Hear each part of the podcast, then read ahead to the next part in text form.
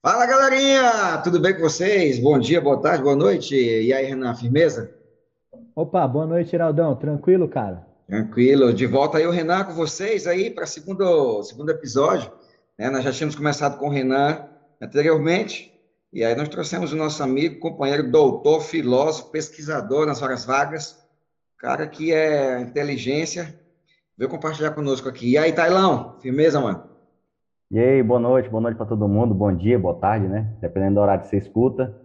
Um abração para vocês dois aí. Tava com saudade de vocês, cara. Saudade, mano, saudade. Nós ficamos aí um período aí sem gravar, em decorrência de, de alguns eventos aí de, que aconteceram, né? Mas nós estamos aqui de volta e queremos agradecer aos 800 ouvintes, tá? Ela já deu 800, cara. Quero, tô É, ansioso aí pra gente bater a marca dos mil. Aí quando a gente bater a marca dos mil aí, aí vai ser bom. Pô, show, falando não. nisso, teve uns caras aí de fora do Brasil que andaram acessando vocês aí, velho. É. massa demais, cara. Tem gente na Irlanda, em Singapura, meu amigo. Teve um, sei quem, em Singapura, que ouviu a gente. Eu gostei, né? Eu acho que Ah. foi algum amigo de algum convidado nosso especial que teve aí dando uma olhada no nosso podcast. E aí deve ter curtido lá em Singapura. Já pensou? Eu achei que Muito era algum massa, dos teus alunos que estava fazendo intercâmbio, tem não? Não, acho que não.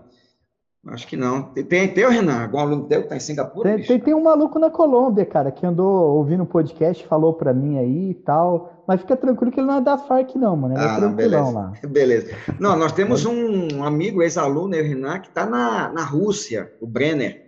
Alô, Brenner, você que está na Rússia fazendo medicina aí, um abraço aí, meu amigo, se você estiver nos ouvindo. Ó, abração, Brenner.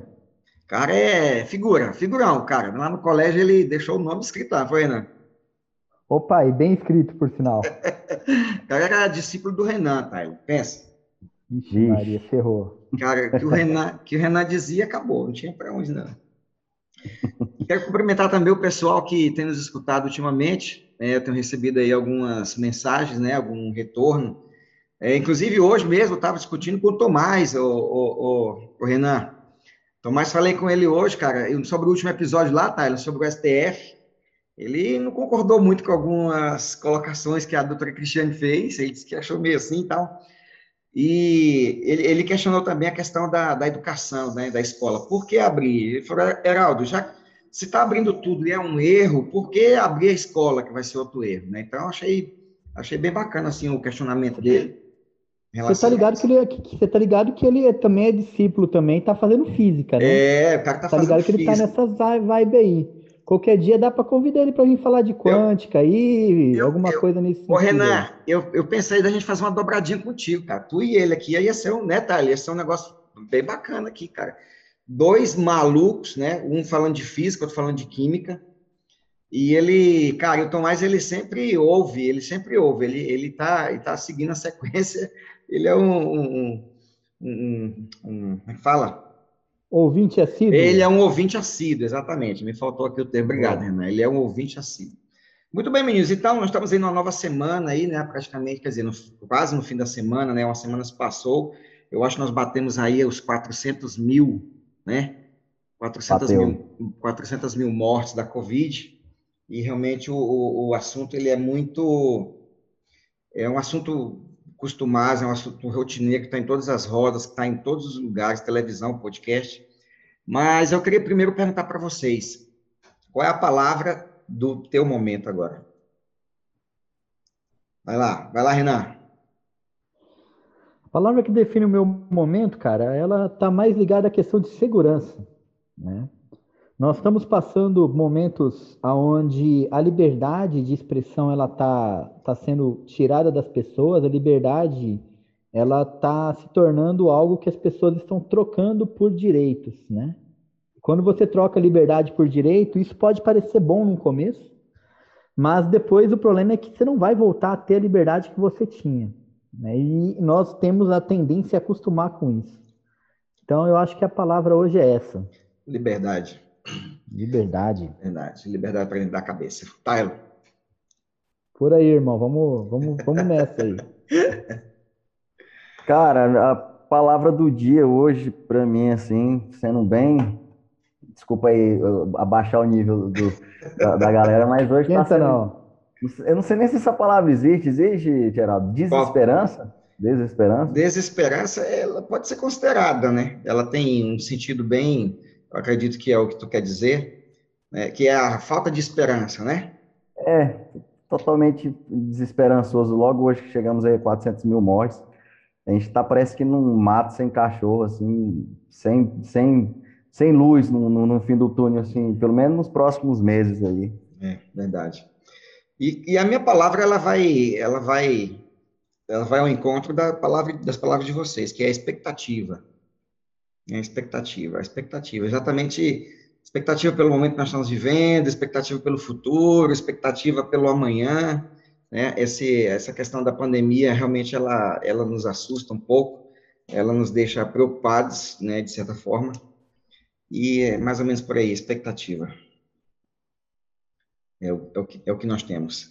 E eu queria começar aqui com o Renan. Renan, como é que está a universidade? Você tá tu está na universidade, tu está dando aula onde é? Fala aí para nós. Eu estou dando aula na Universidade Estadual de Minas Gerais, no campus de Tuiutaba, como professor substituto lá. E no momento eu estou bem longe do campus, por sinal. Eu estou no interior de São Paulo, continuo aqui, né? Está tudo fechado. E nós estamos voltando agora. Essa semana começa o, o segundo semestre. De, o, é o segundo, não, desculpa. Primeiro semestre de 2021. É, ano letivo 21, a gente está começando segunda-feira. E, cara, tem expectativas boas aí, temos planos para melhorar ó, o campus, que é um campus é, recém-adquirido, recém-montado o curso. Estamos aí na, na boa para elevar o nível lá. É, eu, ia, eu ia te perguntar exatamente isso, é, qual que era a tua visão, como é que está a universidade, como é que estão os alunos, os alunos estão ansiosos, estão apreensivos, estão loucos para voltar, ou está tudo, não, está de boa, vai do jeito que está? Então, cara, é, lá em Tuiutaba eu tenho pouco contato com os alunos, que desde que eu cheguei lá estava remoto já o sistema, mas eu tenho contato ainda com uma galera que está na Federal, lá em Foz do Iguaçu, na Unila, né? Uhum. E a galera com quem eu tenho trocado ideia de lá, os caras estão a fim de voltar, os alunos, tá todo mundo desesperado para voltar. A primeira, porque de certa forma a pandemia está atrasando a formatura tudo, né? Uhum. Porque os cursos que têm aulas, que, que têm aulas práticas fica meio complicado de fazer, né? Eu estava conversando também com outro, com, com outro camarada que foi meu aluno, hoje é um grande amigo. Ele está morando em Foz do Iguaçu e está fazendo medicina no Paraguai. E aí ele está trabalhando lá no Paraguai com, com entrega de, de delivery à noite e vai duas vezes na semana fazer aulas práticas lá no Paraguai. E ele estava falando para mim que voltaram só as aulas práticas por enquanto mas que o sistema é esse, a molecada tá toda desesperada querendo formar, querendo uns entrar na universidade, outros sair, porque a vida continua, né? Apesar da gente saber do risco, mas se parar tudo também, como que você vai fazer com essa geração? Você vai deixar de alfabetizar um menino pequeno porque não tem como ele ser alfabetizado, porque não tem ninguém para trabalhar com ele? Ou seja, ele vai nascer perdido, né? Ele vai crescer perdido. Uma, é. uma, profe... uma colega minha hoje estava fazendo esse comentário na reunião que nós tivemos. E ela falou: Olha, ainda bem que eu não tenho filhos, mas eu tenho uma sobrinha que está na faixa de uns 10, 12 anos aí. E ela comentando que a sobrinha dela não consegue se concentrar, está com problema aí de, de autoestima, até mesmo para pensar em aprender alguma coisa, né? É, complicado. O, essa semana eu estava conversando com o Tyler né, sobre a questão do homeschooling, né? É, uma menina lá foi aprovada lá e depois os caras não quiseram. Ela passou num dos, dos, dos melhores vestibulares, das melhores universidades aí, não me recordo agora exatamente qual, mas que só que o pessoal não quis deixar com que ela, né, com que ela Entrar. fizesse, é, que ela entrasse nessa matrícula. Qual é a tua opinião em relação ao homeschooling? Assim? O que, que, que, que tu acha? Estudo em casa dá certo? Olha, é, eu acredito que se você tiver pais que tenham força de vontade e capacidade para fazer o homeschooling, ele tem muito para dar certo. O grande uhum. problema é que nós já vivemos num país de desigualdade, né? Agora uhum. você imagina um, um jovem que ele nasce numa família que não tem nenhuma estrutura, pai e mãe praticamente só com ensino fundamental ou ensino médio completo. Como é que um pai desse vai ter a estrutura para de repente estar tá incentivando o menino, eu não quero nem começar aqui no homeschooling, que o homeschooling a distância fica maior ainda. É. Mas incentivar o menino nessa pandemia a, a fazer uma simples soma ou juntar sílabas, né? Uhum. Para começar a alfabetizá-lo ou para melhorar. Então, assim, o homeschooling, na minha opinião, ele é muito válido, eu sou hiper favorável a ele, porém, num país como o nosso, vai gerar uma desigualdade muito maior. Né? Porque nós não, nem nós que somos adultos estamos preparados ainda. Imagina é, essa, essa juventude. Eu e você, talvez o Tylon, que ainda temos um pouco mais de, de educação na, na, na, área, na, na área estudantil, fizemos graduação tal, a gente ainda talvez consiga, é, com, com amigos, sobrinhos, alguma coisa assim, dar um estudo, né? Fazer uhum. com que o menino aprenda alguma coisa.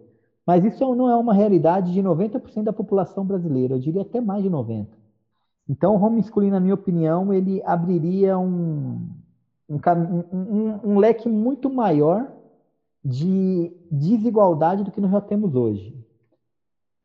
Mas no caso, mas no caso aí da, da, dessa menina, eu acho que o fato de não deixarem ela entrar não foi pelo homeschooling, foi falta de edu, é, da documentação, né? É. Foi isso? Então, eles... é, eu dei aula para três irmãos, dois deles eram gêmeos, o Heraldo não chegou a pegar esses caras é, lá no colégio. Eles vieram meio que do homeschooling, eles moravam no interior da Bahia, e, eles tiveram uma educação praticamente com o pai e com a mãe no meio da fazenda na Bahia. Só que o pai e a mãe eram pessoas que valorizavam muito o estudo. E quando eles chegaram para conviver com, as, com, com os demais jovens no internato, eles tiveram no começo uma grande dificuldade de entrosamento. Só que assim, com o intelecto que eles tinham, com a habilidade que eles tinham em todas as áreas do conhecimento de ciências, matemática, é, linguística, era difícil ter alguém igual. Inclusive, nós tivemos uma colega professora nossa que, que eles colocaram a mulher no chinelo. Fiquei até com dó dela. Depois de um tempo, né, quando eu fiquei sabendo da história, até chamei o menino no canto, pedi para que ele pensasse em ser um pouco mais humilde.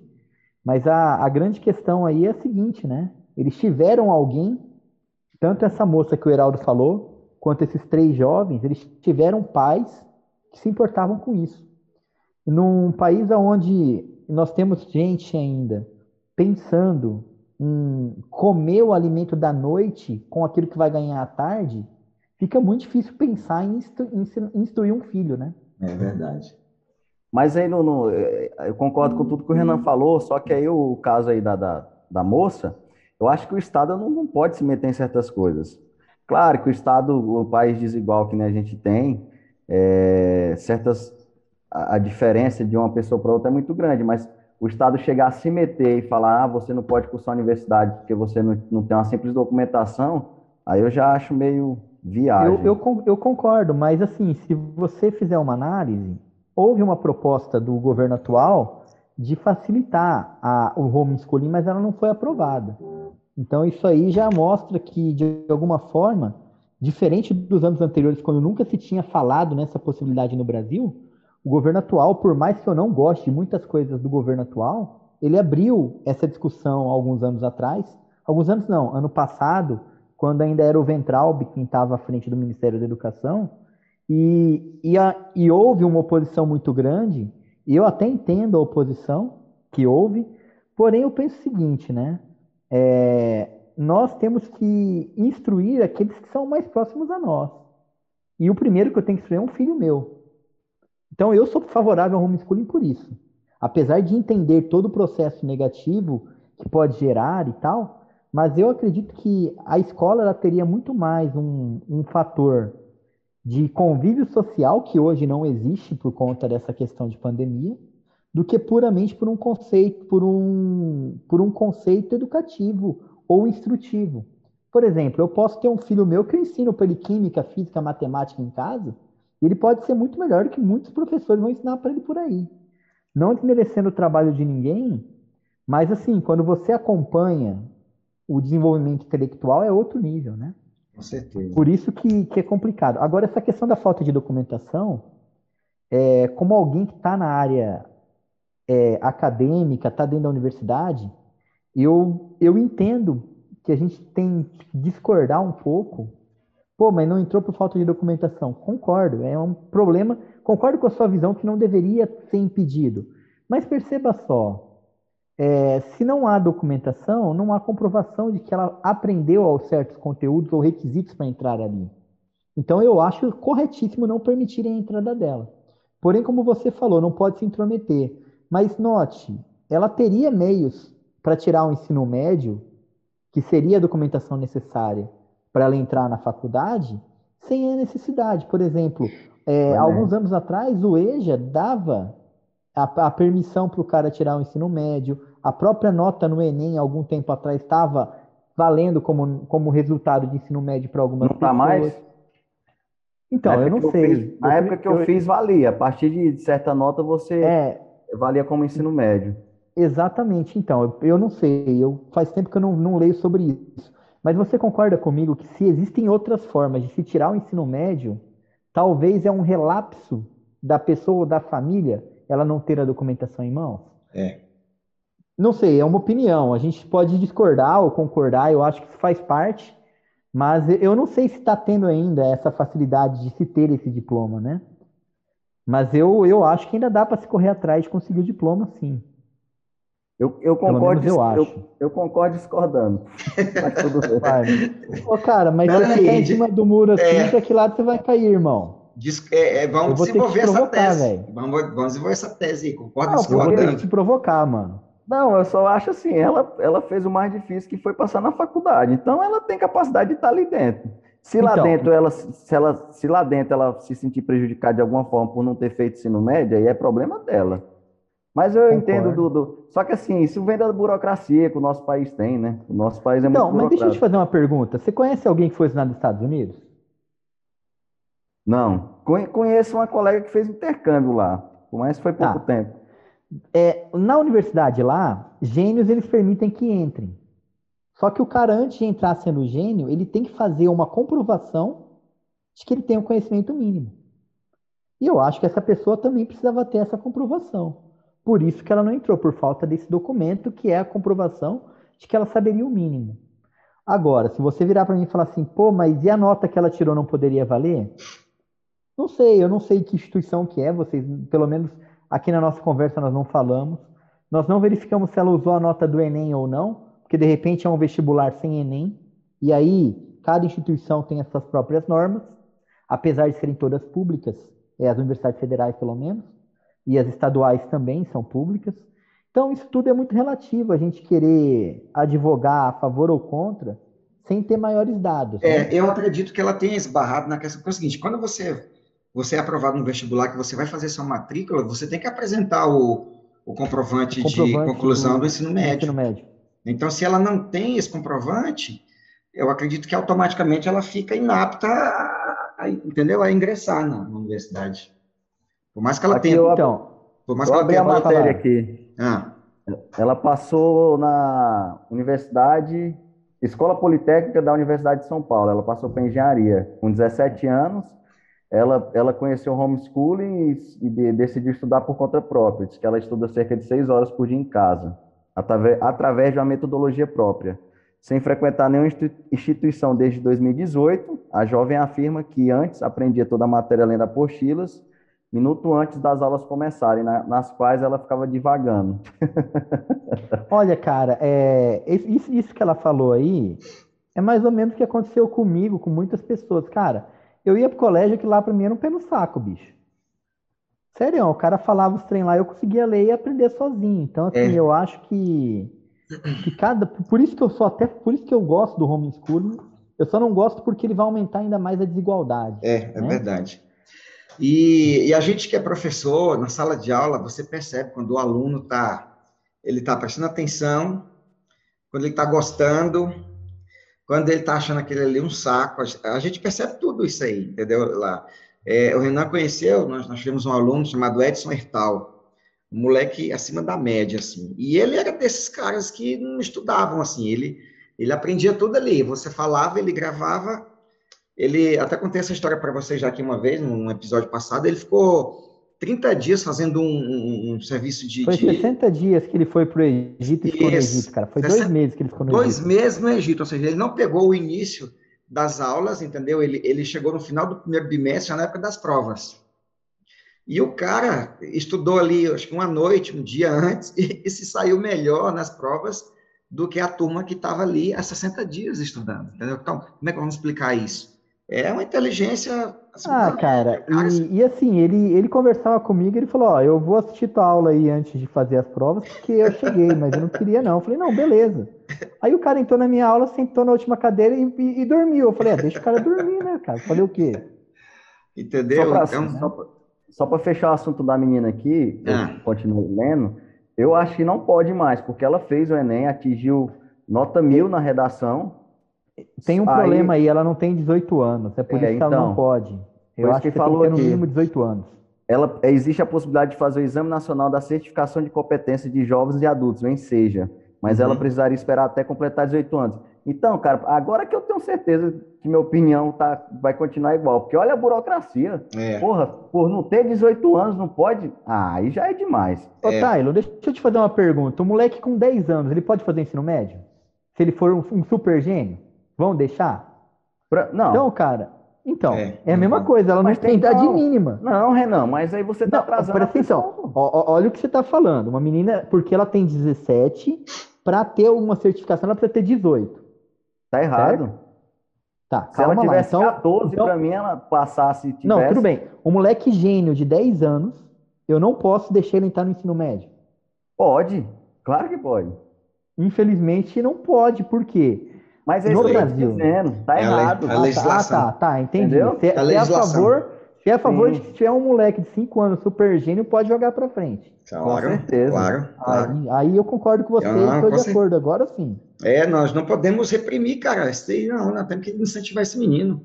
Ô, Renan, eu andei bebendo aqui umas fontes alternativas, até recomendei para o Tyler, depois eu vou te mandar, eu vou te mandar o link para tu dar uma olhada também é, é, a universidade, a universidade diz, diz, que a culpa é, foi porque faltou incentivo para a educação básica. Tem alguma opinião em relação a isso? A culpa do quê? Calma, vamos, vamos começar devagar. Do, do, dos... Você me fala e eu não estou entendendo nada do que quer dizer, velho. Dos péssimos índices que a educação brasileira tem alcançado aí nos exames mundo afora, de qualidade da, da educação, do ensino, o exemplo Cara, da, da, da, é... da, prova do, da prova PISA, lá do PISA, que, que, que comprovou que o aluno brasileiro não sabe interpretar, não sabe matemática, não sabe português. Cara, eu, eu vou falar uma coisa: pode ser culpa da universidade, como pode ser culpa do, do ensino básico, mas a maior culpa é do camarada que você coloca para dar aula, do professor.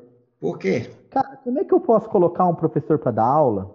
E nós tivemos vários exemplos de, desse caso que o professor não tem domínio do conteúdo que ele está dando. Se você vai nas redes estaduais de ensino, é, faltam professores e não tem concurso para contratar quem precisa.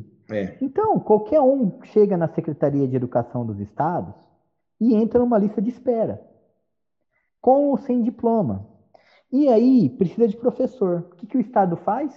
Começa a chamar essa lista. E aí, por exemplo, pega um cara que é formado em farmácia e coloca o cara para dar aula de química. Como que um cara formado em. Ó, oh, presta atenção.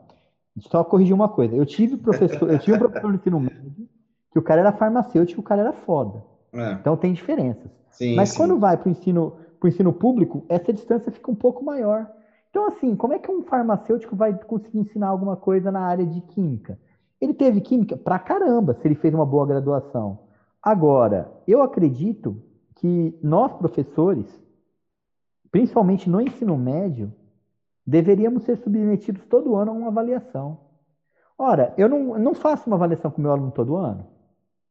Meu aluno ele não é obrigado a fazer uma prova de vestibular. Agora vamos lá. Se eu sou um cara que sei o conteúdo que eu tô, que eu tô dando aula, eu tenho que ser avaliado. E como é que eu vou ser avaliado? Da mesma forma que meu aluno, por que não? Ah, eu vou ser avaliado porque eu sou professor legalzão que passou 50, que passou 90% da turma. Não. Eu tenho que ser avaliado pelo conteúdo que eu ensino. Então, eu volto a falar, pode ser da universidade, pode ser do ensino básico, mas, na minha opinião, o problema está nos professores. Tá. E, e a nova, e a BNCC? Cara, eu estava lendo sobre a BNCC e eu ia te perguntar, cara. Eu acho a BNCC uma porcaria. ó, de verdade aqui, ó. Por quê? A BNCC Peraí. Peraí, BNCC... primeiro, primeiro expliquem o que é a BNCC para a galera que está escutando. Base Nacional do. Base Nacional Curricular Comum, ou Comum Curricular, comum, coisa assim. Comum Curricular. A nova. que eu acho uma porcaria? A nova. É o que vai, é o, é o, é o, o embrião Ó, do novo se... ensino médio. Na verdade, no ensino médio não, ela já ela vem desde o fundamental. É, ah, não, perdão, perdão, perdão, corrigindo, corrigindo, é, é verdade. Ela é a base eu... que a educação básica deve seguir, os seus currículos, porque, porque, os conteúdos. Porque eu, por, ó, ela é muito boa. Vamos, vamos fazer uma coisa. Eu achei uma porcaria por um outro motivo, mas deixa eu começar explicando o que eu vi nessa base. Ah. Ela é muito boa para quem quer trabalhar com linguagens, hum. sociologia, hum. com aptidões é, da, dos aspectos sociais. Agora, para quem precisa desenvolver ciência, como é um país de terceiro mundo como o nosso, não é uma porcaria. Por quê? De acordo com a Base Nacional Curricular Comum, vai se haver uma mistura total em todas as ciências da natureza, então física, química, biologia vai fundir numa só, aonde, de acordo com a base, e eu estou com a base até no meu computador, estava lendo ela até agora há pouco, que eu estou mexendo pra, com com algumas atividades na, na área de pedagogia. Então, eu estava lendo ela agora há pouco, por sinal. E aí, o que acontece? O cara vai aprender menos ciências.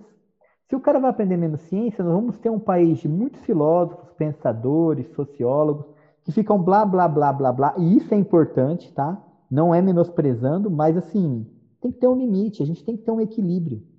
Países que você só tem pessoas que pensam no aspecto humanitário, não desenvolvem ciência e tecnologia, é um país que vai ser sempre um país terceiro mundo.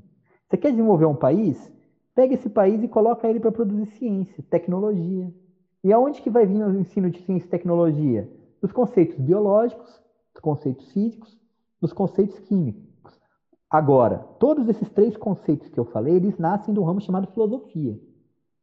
E aí eu volto a falar, é importante e a base, corrigindo a minha palavra, tá? Ela não é tão ruim, porque pelo menos esse primeiro aspecto ela valoriza. Agora, ela não valoriza o ensino de ciências. E aí volta numa, numa atividade que eu escuto desde que eu era menino no colégio. Ah, matemática, é, matemática é difícil. Pô, todo mundo fica colocando na cabeça de uma criança que matemática é difícil, a criança ela tende a não gostar de matemática. Automaticamente, quando ela crescer, por aquilo ter ficado na mente dela, ela não vai querer desenvolver nada relacionado à matemática. Então, a gente já perdeu aí um possível cientista. Além disso, teve professores que ensinou de uma forma bem meia boca e que realmente, em vez de facilitar para o aluno, tornou difícil, o cara passa a escola inteira com esse trauma. Então, então assim, que foi o que tu falou no início aí dos professores. Exatamente, o problema é de quem? Do professor. Agora sim, eu tive professores na, no ensino médio que os caras eram engenheiros e eram bons professores. E assim, não vem falar para mim que ah, é porque o cara fez matéria pedagógica ou didática. Cara, conheço muita gente que fez matéria pedagógica e didática que não sabe dar nada de aula. Então, assim, eu acho que todo professor ele deveria ser avaliado ao final de um ano letivo. E a avaliação ela deveria ser séria. Por quê? Porque assim a gente mina quem é um professor ruim. Entendeu? Principalmente no ensino médio. No ensino superior, eu ainda acho que uma avaliação dessa ela não há necessidade, porque no ensino superior ele tem pesquisa extensão também para trabalhar. E aí você avalia aí por esse tripé, né? Que é ensino, pesquisa e extensão. Agora, no ensino básico, eu posso dizer ali para você do Fundamental 2 para frente, eu acho que o professor que dá aula de ciências no, no, oitavo, no oitavo ano, ele deveria, todo fim de ano, fazer uma prova de ciências dentro do conteúdo que ele ensina, para saber se ele sabe, se ele sabe pelo menos está ensinando. É. Porque senão o cara passa o ano todo lá falando de clorofila para o aluno, é, que a reação de fotossíntese é assim, mas ele não sabe. Que, que o limão não é ácido. Ó, é, deixa quieto. De novo, você, ó, você saber, você saber didática para ensinar é muito legal. Só que você só sabe ensinar aquilo que você sabe. Por exemplo, eu sei pouco de língua portuguesa. Eu sei escrever, eu sei ler alguma coisa, mas eu não posso chegar numa sala e dar aula de língua portuguesa, eu não sei aquilo. O Heraldo não pode dar aula de matemática, não sabe matemática. Nunca Com todo respeito, você sabe o básico. Você não, você não vai pegar lá uma trigonometria, um, uma matriz, não sei das quantas lá e desenvolver. Não vai, senão você não aprendeu isso. Não jamais, sabe. jamais. Por isso que eu. Então, eu volto a falar. A, a grande. Não, tudo bem. E eu acho que cada um tem as suas habilidades. Mas o maior culpado dos nossos péssimos resultados são os professores.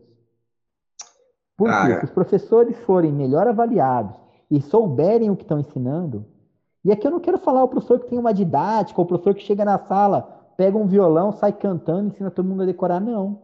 Porque o aluno que só decora a musiquinha do violão também não sabe nada, não. É, mas, mas é porque tu sabe que o nosso ensino, ele é, ele é isso, né? Decoreba, você, você decora, você, você memoriza, né? Por isso que eu falo, avalie os professores. É, um, é eu, eu, a minha crítica vai um pouquinho além disso aí. Não é, acho que não é só o, o, professor em si, mas peraí. Por exemplo, cara, tem um negócio que, que virou um, a redação do Enem. A redação do Enem, ela tem uma fórmula, como se fosse uma fórmula matemática. Sabe? Então, assim, se você não escreve dentro daquele padrãozinho estabelecido ali, você está fora. E cadê, então, a, a, onde fica a criatividade? Onde fica a, a vamos, a, a, tão famosa liberdade de expressão de, desse então, contexto? É, eu, eu, eu vou pedir para você me explicar isso melhor, mas, por exemplo... Aí eu discordo. Por quê? Se você Aí tem liberdade de expressão no resto não. da tua vida, pô. A redação não, não, não, não, não, Deixa eu fazer uma pergunta, Heraldão. Não, não, Heraldão, vai, liberdade vai, de expressão é uma coisa. Não, quando você está fazendo uma prova, peraí, calma lá. É. Quando você está fazendo uma prova, vem escrito assim: crie um texto dissertativo. Certo. Se você fugir de um texto dissertativo, você está fora do, da proposta da eu prova. Eu sei, eu Exatamente. sei. Agora, não. presta atenção. Tá, então eu vou Se corrigir a minha fala. Se você escrever um texto dissertativo, você escrever um texto dissertativo não que não tenha não, pelo menos um argumento. Não, eu vou pipocar Ó, não. Atenção. Um, texto, um, texto, um texto dissertativo, ele tem três, três coisas básicas. Argumentos, uhum. defesa de argumentos e conclusão.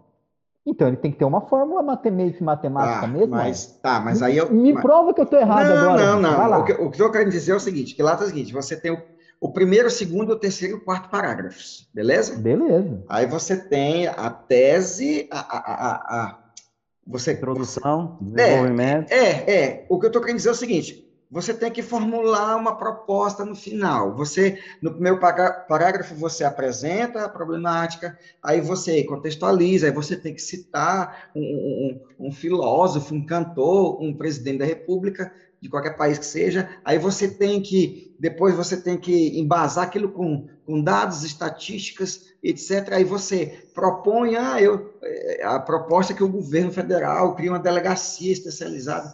Porra, se você se você não fizer isso desse jeitinho, você pode fazer um texto. Não. Calma aí, você pode fazer um texto dissertativo com introdução, desenvolvimento e conclusão, sem precisar vir do primeiro parágrafo para o segundo, comprovar o primeiro, depois vir para o terceiro. Beleza. E no, final, e no final apresentar pode... uma proposta de solução. Então, mas aí que tá. Quando você faz uma prova, essa prova ela tem para você escrito o que você precisa fazer naquela questão. Se a prova em si, a redação, eu nunca peguei essas redações, essas últimas redações para olhar, uhum. mas se vem escrito que você precisa fazer um texto dissertativo, argumentativo, uhum. propondo uma solução, se você não colocar a solução no final, tá errado. É, então, Agora, sim, eu concordo esse, com você que você aí... não precisa necessariamente fazer um parágrafo assim, outro assado, outro triplamente assado. Concordo, mas a prova, ela tem as suas características. Não, e a característica bem. é, eu quero um texto assim. Eu é. concordo com você se a prova virar e falar assim, ó, eu quero uma redação sobre tal tema. Não diz se ele é argumentativo, sim, sim. se ele é reflexivo. Aí eu concordo que o cara tem até a oportunidade de fazer uma charge lá sim. e não estaria errado. Claro. Agora, entendeu? limitar. Você tem. Ah, tá. pode falar. Por favor, é, explica melhor o que, que, você quis dizer, então. Eu, eu, falo, eu falo limitar ao, ao, ao dissertativo argumentativo, entendeu? Hum. Dissertativo argumentativo. Não, Cara, falar, fala aí alguma que... coisa aí, Tyler. Acrescenta não, alguma já... coisa para nós aí. E eu sou professor não, de português. Eu sei, mas eu falo assim, acho que é, é, um, é um exame nacional, até para quem vai corrigir, se tu começar a abranger demais, abranger demais, aí como é que Aí, por exemplo, o cara pega a tua, pega a tua redação, tu foi um puta cara criativo, fez uma redação legal, só que aí tu, tu deu uma, uma viajada do que deveria. É... Isso. Aí o cara te dá uma nota ruim. Aí tu fala, porra, mas aí tu vai entra na justiça. Aí Pega o outro vai... É, mas vocês aí, lembram no início como é que era? Que os caras colocavam receita de bolo, indo então, de, peraí, de clube peraí, peraí, de futebol. Concordo, concordo com você, mas o que o Tylon quis dizer é o seguinte: ela precisa ter um padrão para que haja correção. Por Isso. exemplo, Heraldo. Cara, dentro da narrativa tem comparar... padrão. O texto narrativo tem padrão, o texto de, de descritivo ele tem padrão. Não, mas não, mas tu pode usar tá. esse da tu forma que você falou de criatividade, eu entendo que você está dizendo assim. O não. cara fez uma charge lá, ele foi não, criativo, mano. Não, né? não era bem nesse sentido, não. Era um pouco menos. Mas aí, cheguei, chegado, eu concordo que tem que desenvolver essa parada nos alunos. Só que eu acho que o, o momento não é o Enem. Mas você, como professor, por exemplo, você pode fazer. Pode não, você deve fazer isso, entendeu? Sim, sim. Só não no Enem. Porque aí, e outra coisa, ah. é, para que, que o cara precisa fazer uma redação para entrar numa universidade? Porque a universidade é um lugar para pessoas que pensam e argumentam. Uhum, sim. Se o cara não sabe fazer um texto argumentativo, aí eu concordo com você. O pois texto é. argumentativo não deve ter um padrãozinho redondinho Isso, é isso que eu estou dizendo. Porque é o seguinte, o que, acontece, o que acontece na, na, na, no ensino médio, o aluno ele é adestrado a escrever daquela forma. Entendeu? Ele, os, os, os, alunos eles já, eles já pegaram a sacada. Ó, se, eu, se eu colocar isso, se eu colocar isso, se eu colocar isso, se eu colocar isso, eu tenho uma redação aí no mínimo de 800 pontos.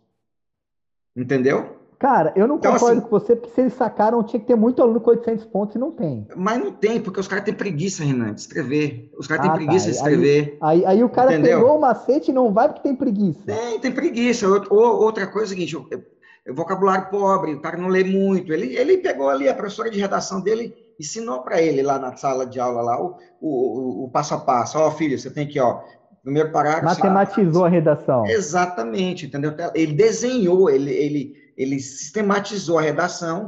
Então é isso. Eu acredito que né, eu, eu falei da questão da, da, da, da, do pensamento deve ter sentido de o aluno sim ter uma aprender também os outros estilos e, e, possivelmente escrever dentro deles e tal, mas tudo bem, essa discussão é uma discussão longa, ela vai longe, mas eu, eu tenho esse pensamento em relação a, a essa questão do Enem. E o Enem, Renan, tu acha que ele vai continuar, ele vai acabar? O que tu acha? Com esse novo ensino médio aí?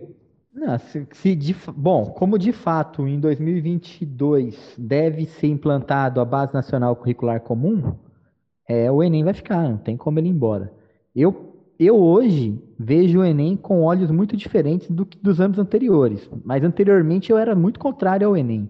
Hoje o Enem já melhorou bastante, na minha opinião, mas eu ainda acho que o Enem ele, ele, ele serve muito para aquilo que ele foi criado. Ele foi criado para ser o Exame Nacional do Ensino Médio. É. Para ser um exame, para você saber como foi o ensino médio dos alunos, ele é uma prova excelente.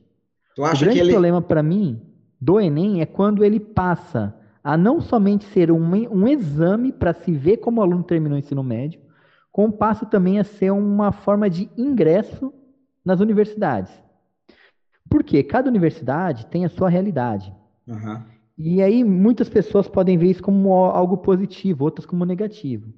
Mas, por exemplo, o cara que antigamente era de São Paulo e queria fazer medicina e via a possibilidade de fazer lá no Acre, ou lá no Pará, ou, ou, lá no Ceará, não sei aonde, que teoricamente era uma, um lugar onde a maior parte dos alunos com quem ele ia concorrer seriam mais fracos que ele, ele tinha que viajar até o local.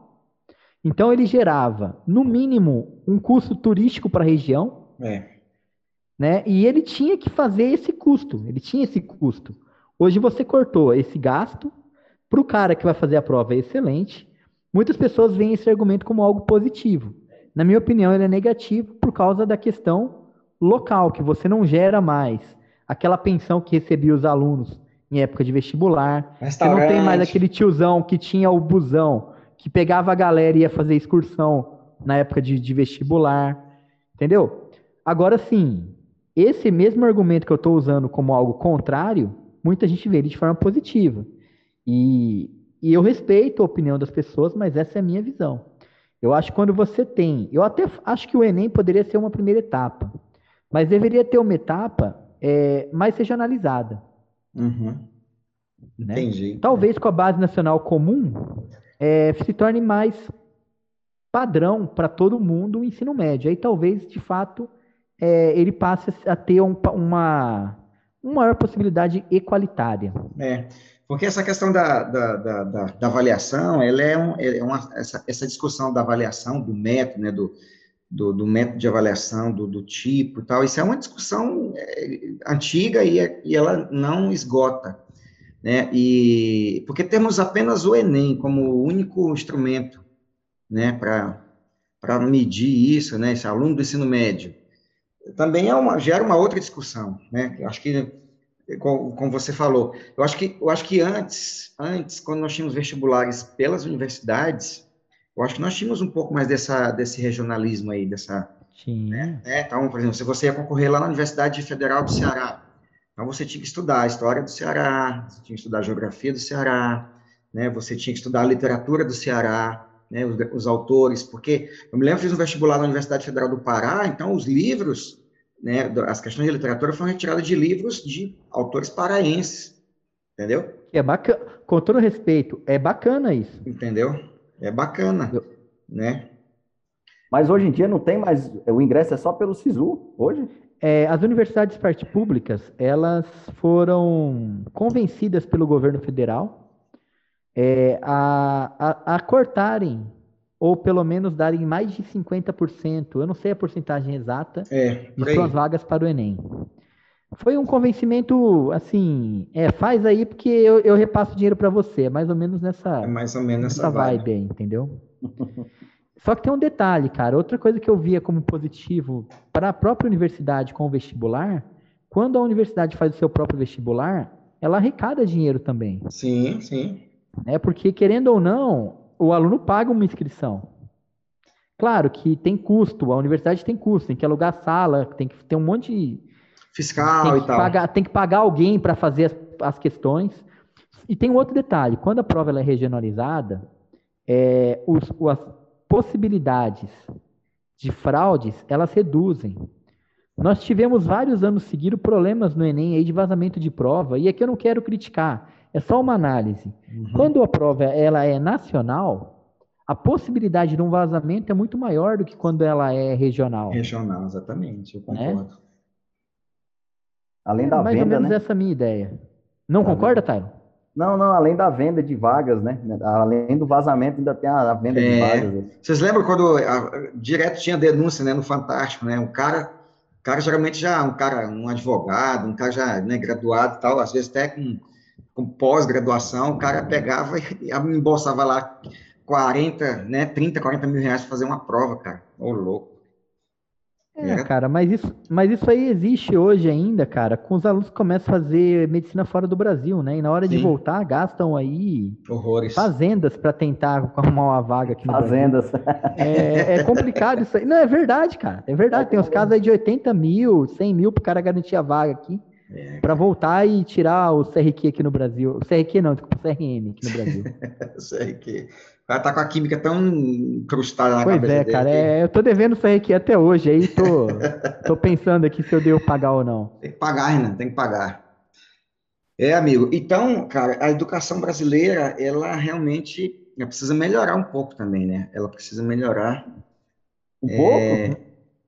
É, eu tô sendo assim, bem, né, um eufemismo. Ô, Tyler, Ô, Tyler, você gostaria de ser professor, cara? Não. Demorou demais, sabia que ia dizer que não. Ó, de novo, qual é o grande problema? O professor ele ganha pouco, então ele geralmente, o cara que é muito bom, ele não quer ser professor, porque ganha pouco. O cara que é mais ou menos, ele foge de ser professor porque ele não quer passar pelo carão que ele fez os outros passar. E o cara que ele é ruim, às vezes ele acaba sendo professor, cara. É, não que é. todo professor seja ruim, não. Mas assim, eu não era, eu, eu não era um exemplo de aluno, cara. Eu era um aluno muito picareta. Eu falo por mim. E virei professor.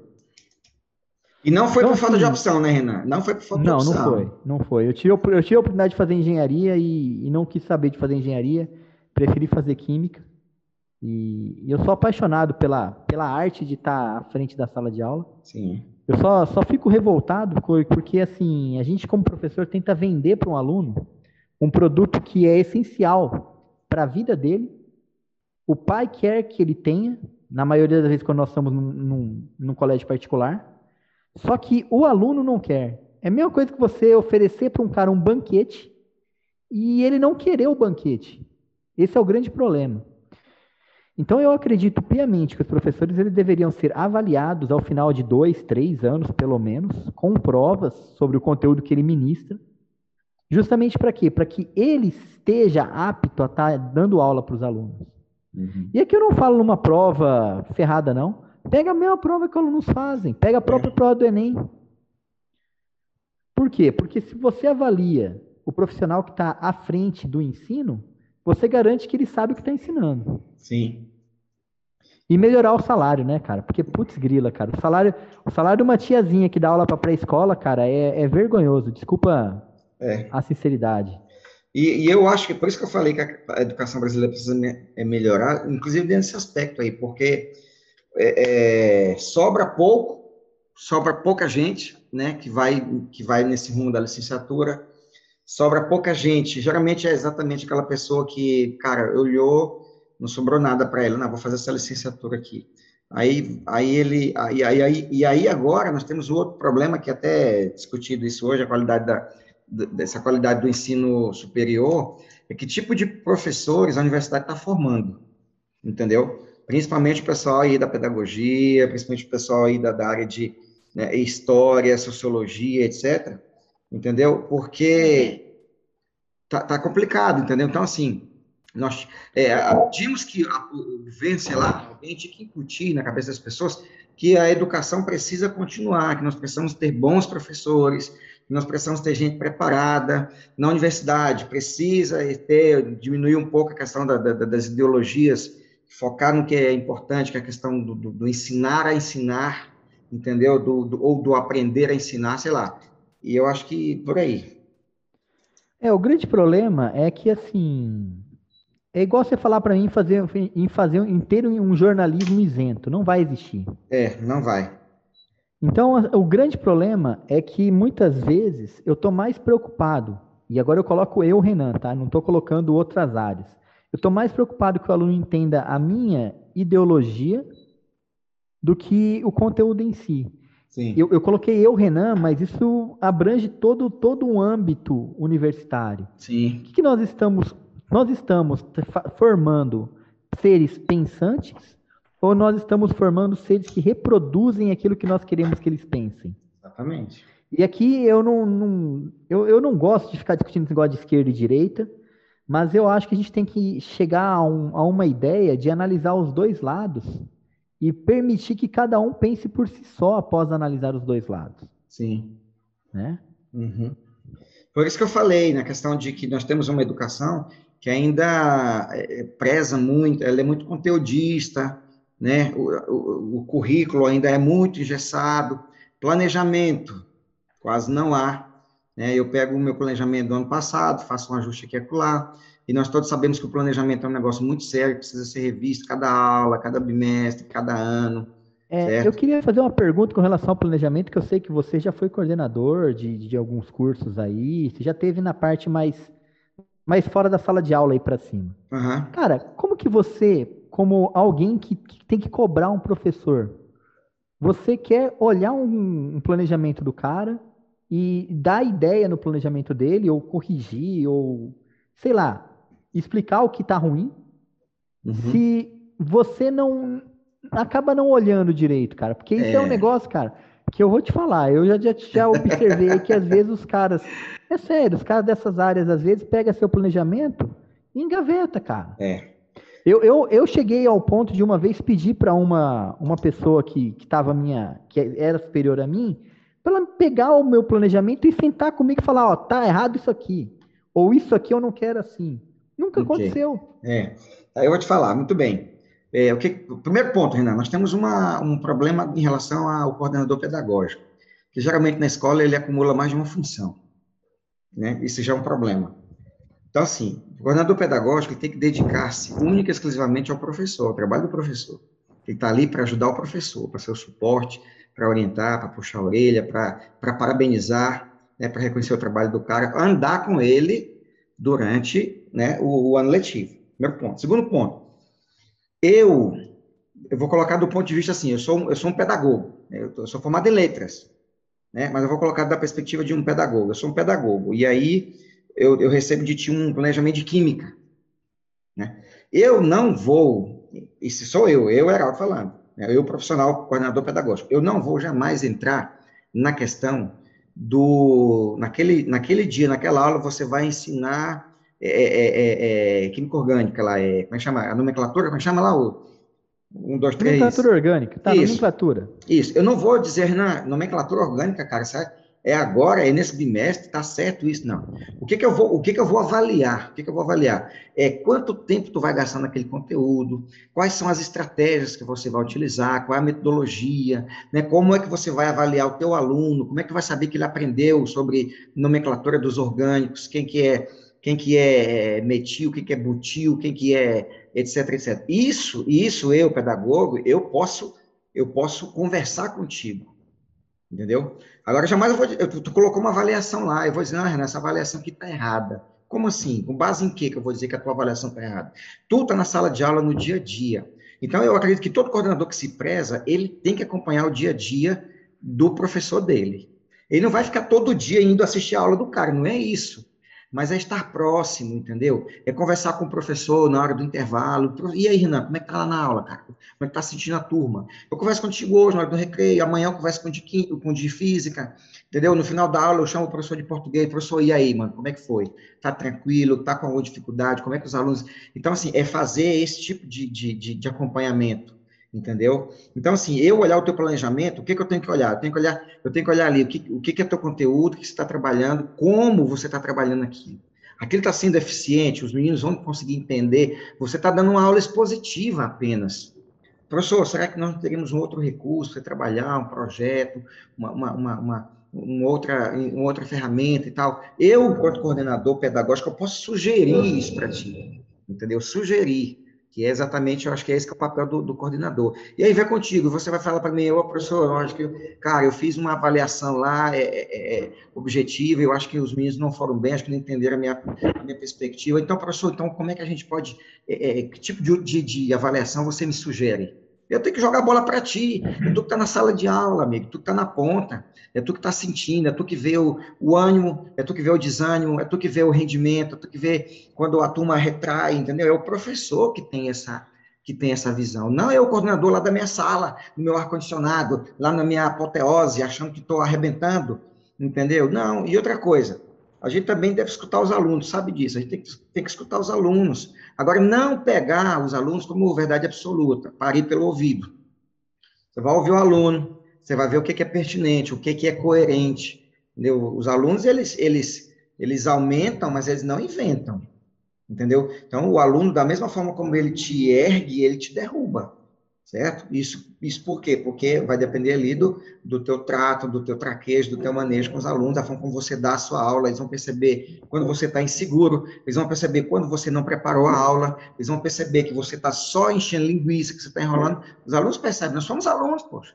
Nós somos alunos, nós três, nós, nós percebemos isso, entendeu? Então, o papel do coordenador pedagógico é esse. E se tratando do, do, do planejamento, como o próprio nome diz, é um plano, é uma ideia, é um, é um ideal. Tenho um professor de, de, de, do mestrado que ele não gosta muito quando você fala que vai nortear. Ele diz que essa, essa, essa expressão ela é da época do, do, da, das invasões e tal, e que, que tudo rumava para o norte, que é de onde vinham os conquistadores. Ele diz que é melhor você usar assim, não, isso aqui é o rumo, é o caminho, né? Vai andar por ele e tal. Então, assim, o teu planejamento é o teu rumo, é o, é o teu direcionamento. E esse planejamento ele não pode ser jamais hipótese nenhuma, engessado. Ele tem que ser flexível. Ele tem que ser flexível.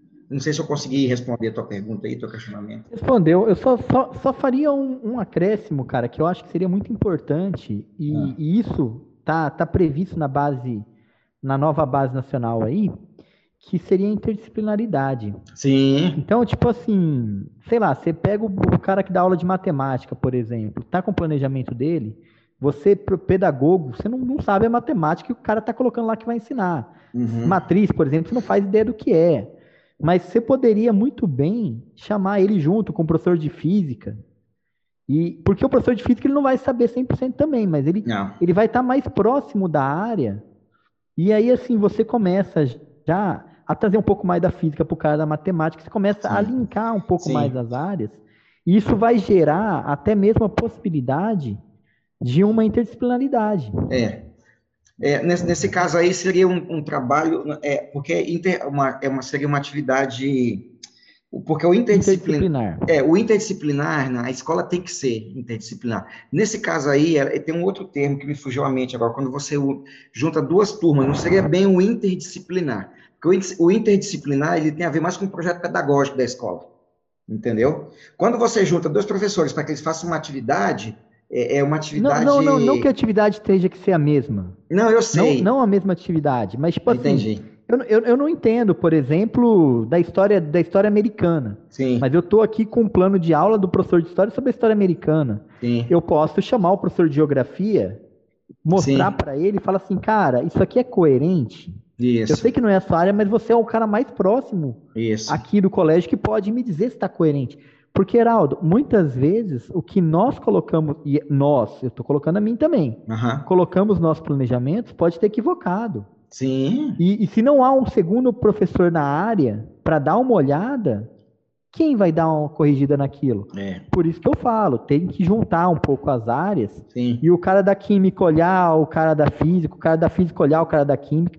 Justamente por quê? Para até mesmo você criar um, um, um laço isso. de união ali entre a galera que está trabalhando naquela instituição. Um vínculo, né? Um vínculo mais forte. Eu concordo.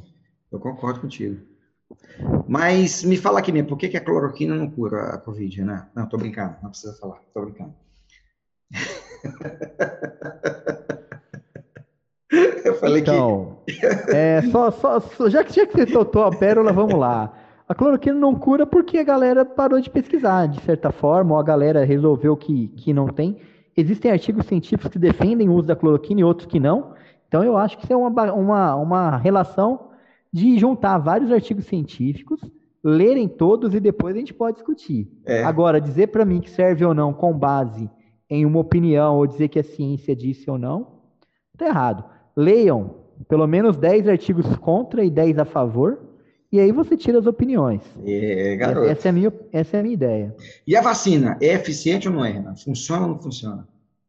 Ah, tem gente aí que diz que vacinou e pegou, né? Se gente que vacinou pegou, aí Sinto muito, eu já vou dizer para você que não funciona, né? Mas assim, de forma. Mas a vacina ela não impede 100% de você pegar, ela está impedindo de você morrer. Principalmente a do Butantan. Então, mas tem gente que já morreu tendo dela... tomado a vacina, né? Aqui em Bauru, dentro de um asilo, alguns velhinhos que se vacinaram morreram de Covid meses depois. De, depois então, assim, é... é complicado você falar para mim Primeiro porque ninguém, ninguém estudou isso aí a fundo totalmente, e todos os, todos os estudos que saem disso aí saem diários. Se você abrir uma base do Web of Science e começar a pesquisar, você vai ver que por dia sai centenas, milhares de artigos sobre esse trem. Então, você vai virar para mim e falar assim, cara, é isso. Espera lá. Lê Calma. vários artigos, traga os autores que você leu, traga os autores que vão contrário à sua ideia leia tudo. Novamente, aquilo que eu falo, Heraldo, aquilo que eu falei com relação a, a nós, professores. Eu estou dentro de uma sala de aula, eu ensino o meu aluno a minha visão. Uhum. E a minha visão ela pode não estar tá correta. É por isso que eu falo, o professor ele deve estimular o aluno a concordar com ele e também a discordar, para que o aluno tenha os dois lados e o aluno seja um ser pensante e resolva por si só. Né? É, Mas o que eu quis dizer foi que momento. Ah, tá. Pode, Pode falar. Terminar. Por favor, Taro. Não, o que eu quis dizer foi que, em momento algum, eles falaram que quem tomasse a vacina não ia morrer. Só falaram que você teria mais chance de sobreviver. E, e nunca falaram também que 100% de, que, de quem tomasse iria sobreviver. O que a gente sabe é que com a vacina você tem menos chance de pegar, e se pegar, tem menos chance dela se tornar doença grave, e, no, no, no, geral, é isso. O custo-benefício é esse. É melhor do que não tomar. Mas ela não vai garantir 100%. Mas ela vai diminuir. Eu, eu, eu concordo com você. Eu concordo com você em 100% que você está falando. Mas note, você falou em diminuir a probabilidade. Será que se todo mundo tomar a tal da cloroquina e ivermectina não diminuiria a chance de pegar? Aqui eu não pra quero defender essa ideia, tá? opinião... tá? Até porque eu, eu, eu não quero defender essa ideia, mas eu também não quero defender a ideia de que a vacina vai resolver todos os problemas e vai minimizar o efeito do cara. Porque eu não estudei sobre não, isso. mas os países que estão bem avançados já têm estudos, é, já demonstram que lá o combate está sendo eficaz. Claro que tem que esperar mais tempo, mas os países que estão bem avançados na vacinação, o, o número de mortes despencou, está claro. Mas também se vai ser a única solução, a própria OMS fala que está preocupado que se isso vai conseguir resolver. Mas no É, a- momento é o melhor que temos, na a minha fala da opinião. OMS, na minha opinião, eu não gosto da OMS. Eu acho que os caras, eles, eles falam uma coisa, voltam atrás depois. É. Mas enfim, eu concordo com você. A hora que a vacina chegar, tem que tomar, eu vou tomar também. Mas a gente não pode fechar os olhos e achar que vai ser a, a solução ou a única possibilidade para se impedir de pegar.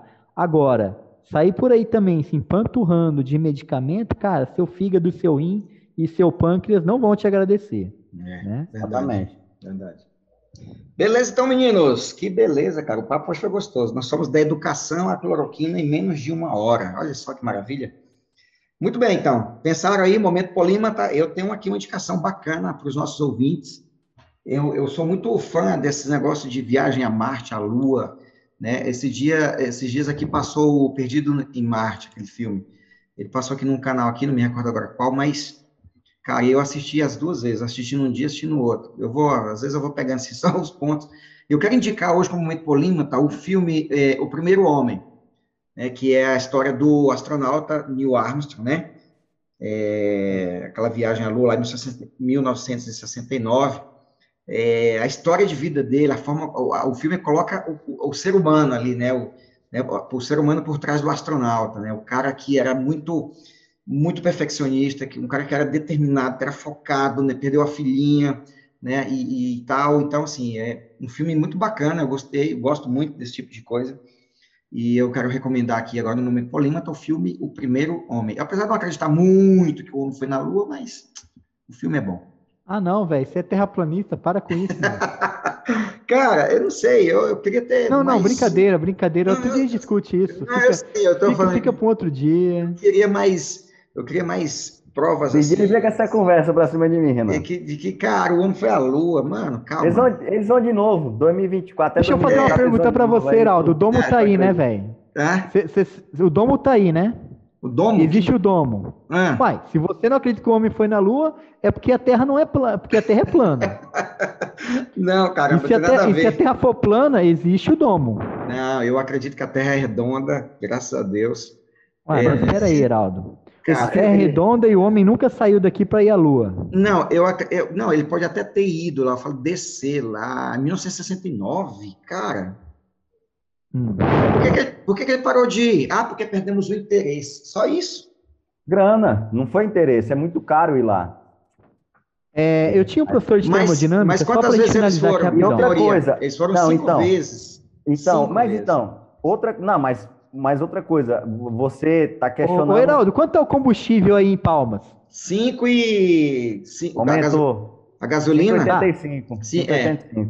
Beleza, 5,85 para você ter um litro de combustível para andar com o teu carro, que Aham. faz aí no máximo 25 km com por, sei lá, que faz 15 km por litro. Aham.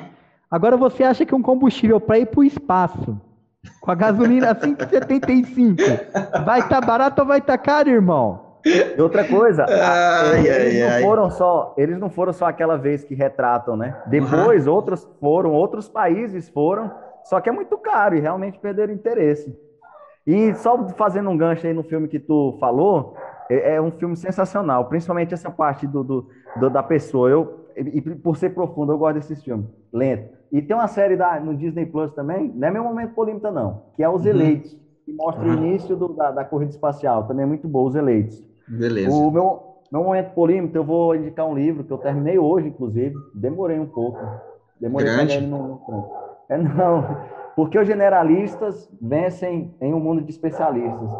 O, esse livro é muito bom porque por muito tempo a gente ficou pensando naquela parada do, da especialidade, a pessoa sempre especialista, especialista, 10 Uhum. mil horas, e Uhum. aquela teoria das 10 mil horas. E esse livro ele vem comprovando que hoje, com vários dados, que os generalistas costumam se dar melhor.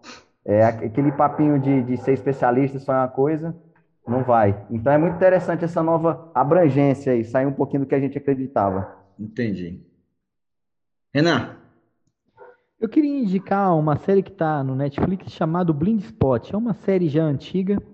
Ela tá, ela conta a história de uma de uma mulher que ela tem a memória apagada. Eu comecei a assistir recentemente, mas ela já é um pouco mais antiga.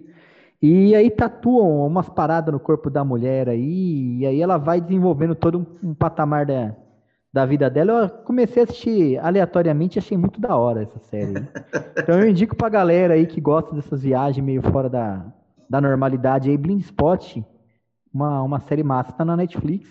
Apesar de não ter a Netflix aqui em casa. Ué, tu não tem, tu assiste como?